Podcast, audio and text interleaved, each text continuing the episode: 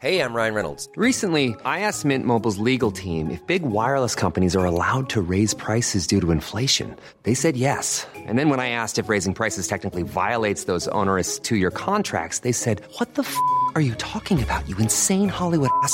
So to recap, we're cutting the price of Mint Unlimited from $30 a month to just $15 a month. Give it a try at mintmobile.com slash switch. $45 upfront for three months plus taxes and fees. Promo rate for new customers for limited time. Unlimited more than 40 gigabytes per month. Slows. Full terms at mintmobile.com.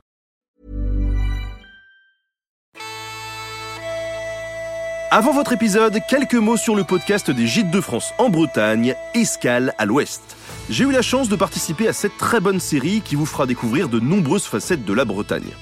Mais lesquelles Eh bien, ça, ça dépend des invités et de leur démarche. Donc c'est la surprise à chaque fois, un petit peu comme une boîte de chocolat.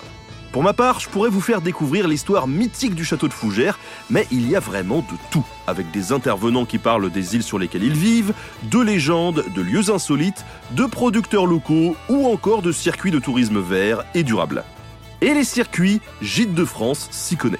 En plus d'apprendre plein de choses, ce podcast est le rendez-vous idéal pour se programmer un road trip sans mauvaise surprise, avec des bons hébergements et des propriétaires accueillants tout le long du chemin.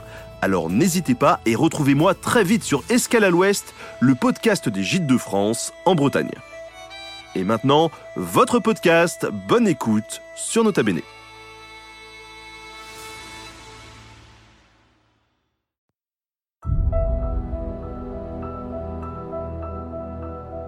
Mes chers camarades, bien le bonjour. On croit souvent que les géants sont des créatures folkloriques, légendaires, mythologiques, voire carrément bibliques. C'est le cas de Goliath, gigantesque philistin qui affronte le jeune berger David dans l'Ancien Testament. Mais saviez-vous que Goliath, comme plein d'autres géants historiques, a très probablement vraiment existé? Il a même eu une sacrée chance, puisqu'il n'est pas resté dans la mémoire comme une triste bête de foire exposée à l'admiration des passants, mais comme un fier et fort guerrier, véritable porte-étendard de son peuple.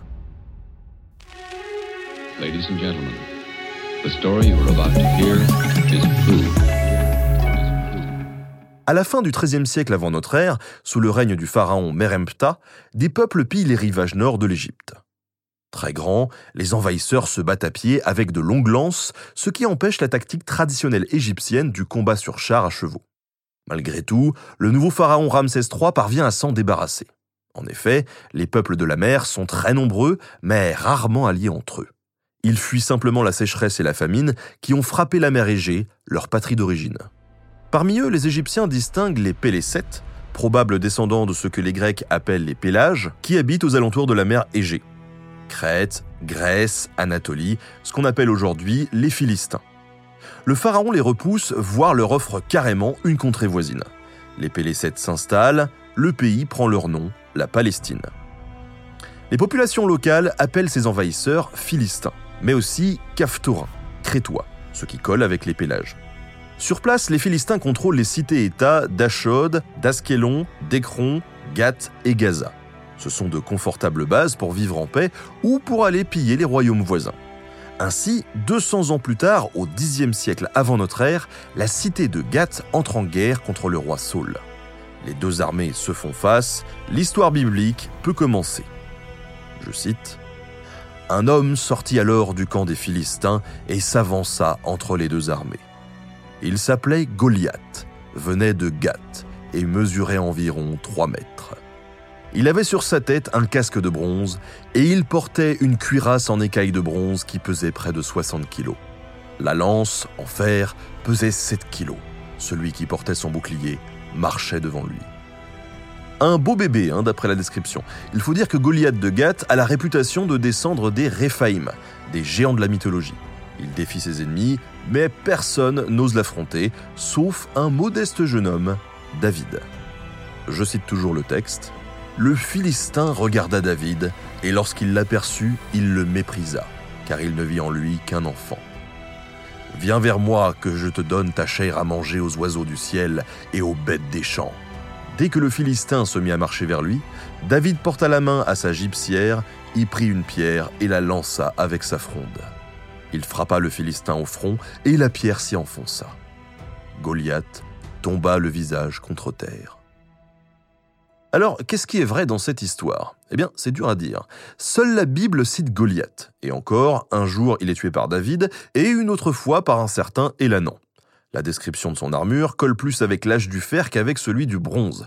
Alors, est-ce un récit tardif complètement imaginaire, ou est-ce qu'il y a un fond de vrai? Première hypothèse, Goliath était atteint d'acromégalie. Ce syndrome confère à son porteur une croissance démesurée, mais à risque. Avec certaines malformations osseuses et crâniennes, le champ de vision est réduit, les réflexes sont plus lents et l'ossature présente des faiblesses. Bref, Goliath n'aurait été là que pour faire de l'effet avec sa taille. Mais une pierre bien placée, et paf, ça fait des chocs à pic. Le voilà reine mort. Alors oui, ça colle, mais quelle idée de recruter dans l'armée une personne atteinte de ces handicaps? Ça serait assez bizarre d'avoir un champion en carton pour mettre ici en jeu le sort de toute une guerre. Du coup, seconde hypothèse, Goliath était juste très très grand. Les fouilles archéologiques ont confirmé les origines des Philistins. Leur ADN remonte à une origine européenne des environs de la Crète. Tout colle. Mais en plus, leur tombe révèle qu'ils conservaient des noms, coutumes funéraires et caractéristiques génétiques radicalement différentes de la population locale.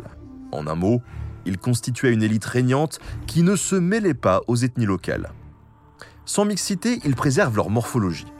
Or, que révèlent leurs tombes Des squelettes mesurant fréquemment jusqu'à 1m90. Et Goliath, parmi les Philistins, a la réputation d'être un Réphaïm, un gigantesque champion.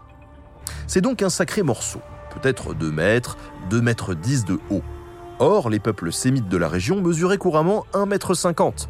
Aux yeux des hommes de Saul, Goliath de Gath est tout simplement incroyable, quasi monstrueux. Et ainsi serait née la légende. Et cette légende, comme tous les contes populaires, a sa propre morale. Malgré sa force physique, Goliath connaît la défaite. Il fait dans les sbroufs, alors que David, malgré sa petitesse, fait preuve d'habileté et d'intelligence stratégique, ce qui lui permet d'en sortir vainqueur.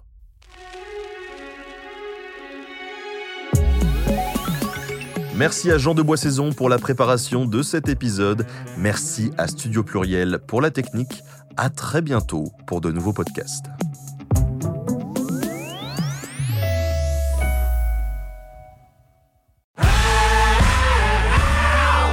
Si vous avez aimé ce podcast, vous aimerez aussi mon autre podcast, Callisto, dans lequel je vous raconte des mythes et des légendes. En attendant que vous nous suiviez sur Castbox, Apple Podcast, Podcast Addict ou toute autre plateforme qui propose cette fonction, n'hésitez pas à vous abonner. Vous pouvez même nous laisser une note et, soyons fous, un petit commentaire, je le lirai avec plaisir.